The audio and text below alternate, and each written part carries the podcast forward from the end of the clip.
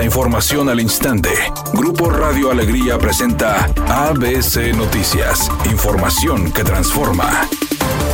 ¿Qué tal? Muy buenas tardes, esta es la información. Las posadas ya están en marcha y con ellas el consumo de alcohol, por lo que los ayuntamientos metropolitanos se alistan con operativos y multas de hasta 57 mil pesos a quien sea sorprendido manejando en estado de ebriedad. En San Nicolás, el alcalde Daniel Carrillo informó que los operativos serán de manera diaria, de 11 de la noche a 8 de la mañana hasta el mes de enero. Además dijo que los horarios serán extendidos en fines de semana, ya que es cuando hay más detenidos superando los 900 en promedio los sábados y alrededor de 500 los viernes y domingo. En este municipio panista las multas van de 5 mil hasta 30 mil pesos y si ocurre una reincidencia se puede retirar la licencia. En San Pedro la Administración Independiente de Miguel Treviño realiza los operativos de jueves a sábado y las sanciones implican un arresto de hasta 30 horas. Las multas son de hasta 32 mil 618 pesos con suspensión de su licencia de 1 a 18 meses y en caso de ser reincidente el monto se eleva a 55 mil 807 pesos y una resto de 36 horas. En el municipio de Guadalupe, a cargo de la alcaldesa priista Cristina Díaz, dijo que el operativo Conduce sin alcohol se instalará todos los días de las 22.30 horas a las 5 de la mañana y durará hasta el 6 de enero y las multas van de 7.780 a 10.374 pesos.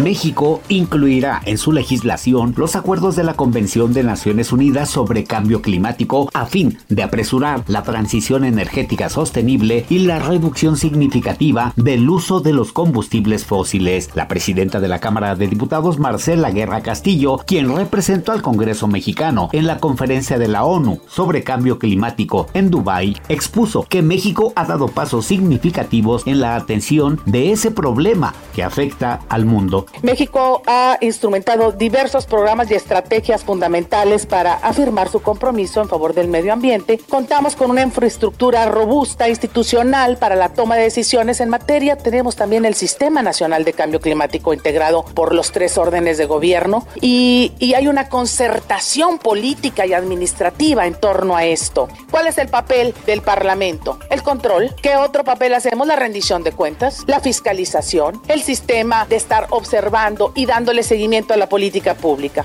Un aficionado falleció en el Estadio Nuevo Carmenés en España, provocando la suspensión del partido entre el Granada y el Athletic Club de la jornada 16 de la liga. El hombre de unos 70 años sufrió un infarto con paro cardíaco respiratorio. Tras 20 minutos de suspensión, el partido fue detenido definitivamente, dejando un marcador parcial de 1 por 0 en favor del Athletic Club y se reanudará el día de hoy.